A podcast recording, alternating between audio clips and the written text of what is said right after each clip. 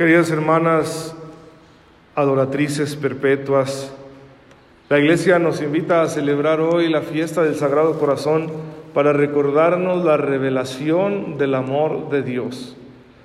En la escritura Dios se va mostrando poco a poco a su pueblo y al mismo tiempo que se muestra como un Dios exigente que pide fidelidad a su alianza, se manifiesta también como el Dios compasivo y misericordioso.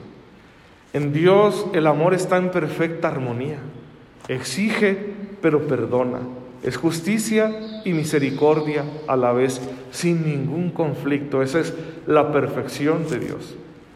Por eso, en el Nuevo Testamento, después de las intimidades del corazón divino que Jesús nos ha mostrado, la iglesia comprenderá, como lo hace, por ejemplo, San Pablo, perdón, San Juan, que en Dios el amor no es algo externo, no es una acción que pueda separarse de la persona, sino que la esencia de Dios es el amor. Por eso San Juan se atreve a decir que Dios es amor y que nosotros estamos llamados a participar de ese amor. De hecho, San Juan reconoce que la iglesia da testimonio del amor de Dios e invita a los hombres a creer en este amor y a vivir agradecidos por recibirlo, porque la iniciativa no ha sido nuestra, sino de Dios. Él es siempre el primero en amar. Y si nosotros queremos realmente estar en comunión con Él, tendremos que aprender a vivir en el amor. Y para ello tenemos la enseñanza confiable de nuestro Señor Jesucristo. Él es el Maestro del amor. Él nos enseñará cómo amar. Para enseñarnos no solo nos comunica una doctrina, que sí lo hace, ¿sí? está diciéndonos el Señor que para recibir esta doctrina en el Evangelio, tenemos nosotros que ser humildes. La doctrina del amor de Dios proclamada por Jesucristo requiere corazones humildes para fructificar. Donde no hay humildad, donde hay soberbia, esta doctrina no entra. Porque cuando nos creemos autosuficientes, no le vemos la importancia a que nos hablen del amor de Dios. Pensamos en otras cosas, cómo resolver problemas, cómo construir un mundo mejor, cómo puedo alcanzar el bienestar que deseo.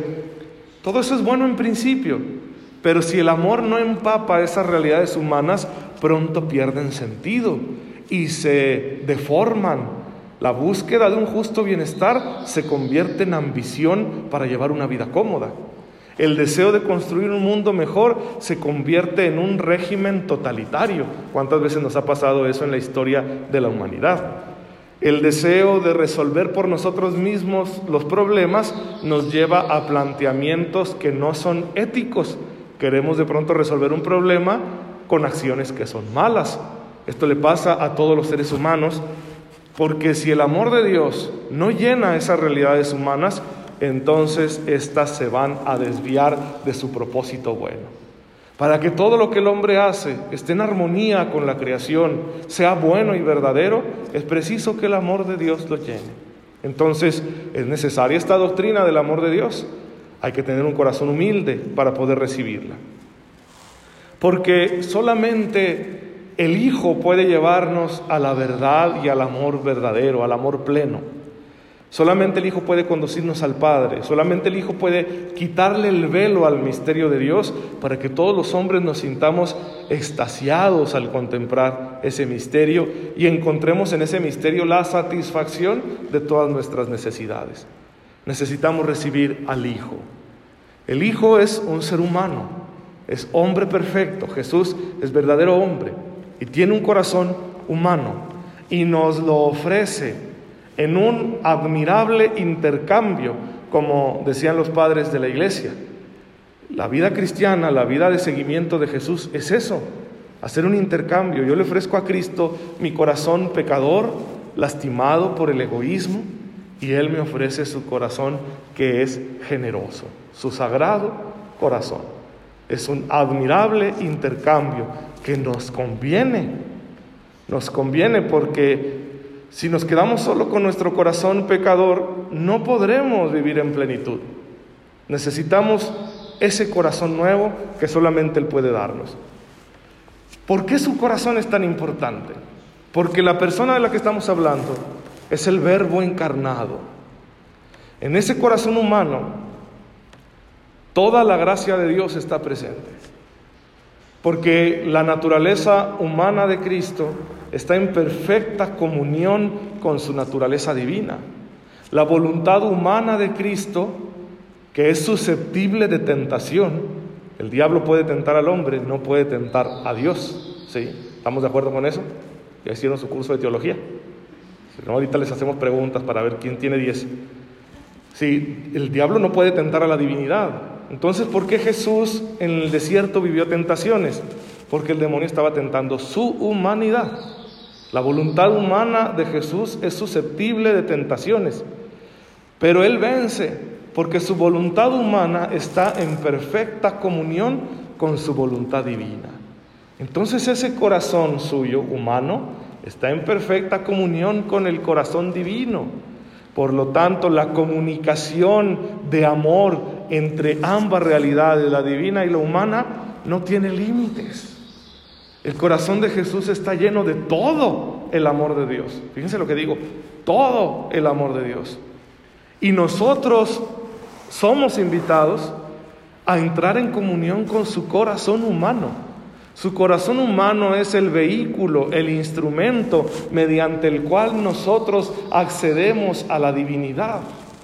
No podemos acceder a Dios por nosotros mismos porque nuestro corazón es pecador, porque nuestra voluntad nunca está en comunión perfecta con la voluntad divina.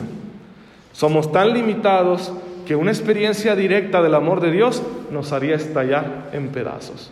Por eso tenemos el gran sacramento de Dios, que es el corazón, humano de Jesús, su sagrado corazón.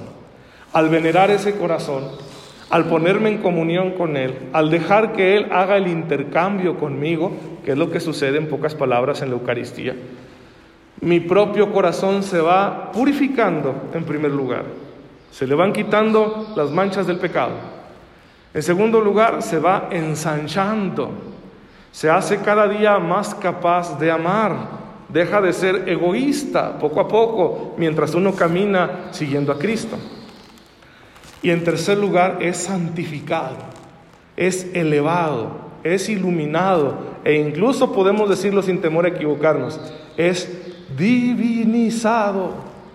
En la comunión con el corazón de Jesús, mi corazón empieza a amar a lo divino, empieza a superar los límites del amor humano y empieza a amar con una generosidad desinteresada y profunda, dispuesta al sacrificio, como ama Dios porque Dios así nos ama, de una manera desinteresada y hasta darse por nosotros, hasta entregarse por nosotros.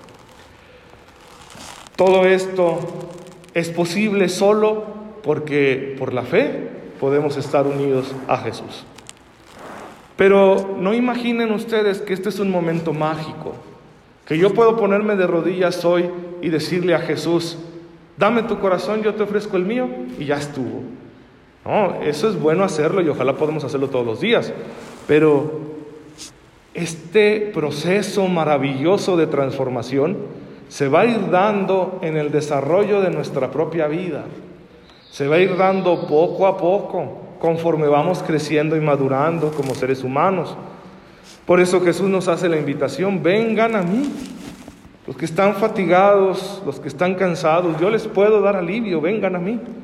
Pero tomen mi yugo, es decir, únanse a mí, pónganse en comunión conmigo y luego está la invitación a crecer. Aprendan de mí, que soy manso y humilde de corazón. Una fe que no produce una imitatio Christi, una imitación de Cristo, como andan en su latín, queridas hermanas.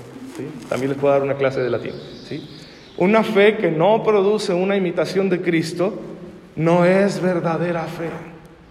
Sería una fe mutilada, adormecida, reducida al sentimiento, conformista. La fe verdadera produce por fuerza una imitación de Cristo, un aprendizaje. Por eso, no solo nos invita Jesús a estar de rodillas para suplicarle esa comunión espiritual, No solo nos invita Jesús a recibir su cuerpo y su sangre para que la comunión sacramental nos santifique, sino que nos invita a dejar florecer en nuestra existencia personal concreta todas esas gracias que nos da. Y está en nosotros darle la libertad al Espíritu de Dios para que haga florecer esas gracias en nuestra manera de vivir, en nuestra manera de resolver los problemas, en nuestra manera de tratar al prójimo, incluso en nuestra manera de tratarnos nosotros mismos, ahí se verá si estamos dejando que el corazón de Cristo nos transforme. Pues el camino ya está. Aquí nos lo describieron las escrituras. La iglesia nos lo enseña todos los días. Es responsabilidad de cada uno seguir este camino. Pidámosle al Señor hoy la gracia de hacerlo sin titubear, sin echarnos para atrás, sin estar mirando al pasado, sin temores inútiles, sin pensar que mejor me rajo porque, perdonen la expresión tan mexicana, ¿verdad? Porque el día de mañana puedo pecar. No, yo no soy digno, no, yo no puedo, ¿sí? No es que tengo muchas dudas. Dejemos eso, porque el tiempo corre y solo hay una oportunidad para el amor y es hoy, no mañana. Mañana puede que ya estemos frente al amor para ser juzgados por el amor. Más nos vale estar preparados. Pues que Dios nos ayude con su gracia que es constante para que podamos recorrer este camino hasta el final, para que podamos beber la copa del amor hasta el último sorbo. Y entonces al final de nuestros días el amor nos estará esperando. El Sagrado Corazón nos permitirá vivir una existencia perfecta de pura felicidad en la gloria de Dios, donde el amor será eterno y no dará lugar ni a dudas, ni a pecados, ni a lágrimas, ni a cosa mala de ningún tipo, sino que Dios será todo en todos. Amén.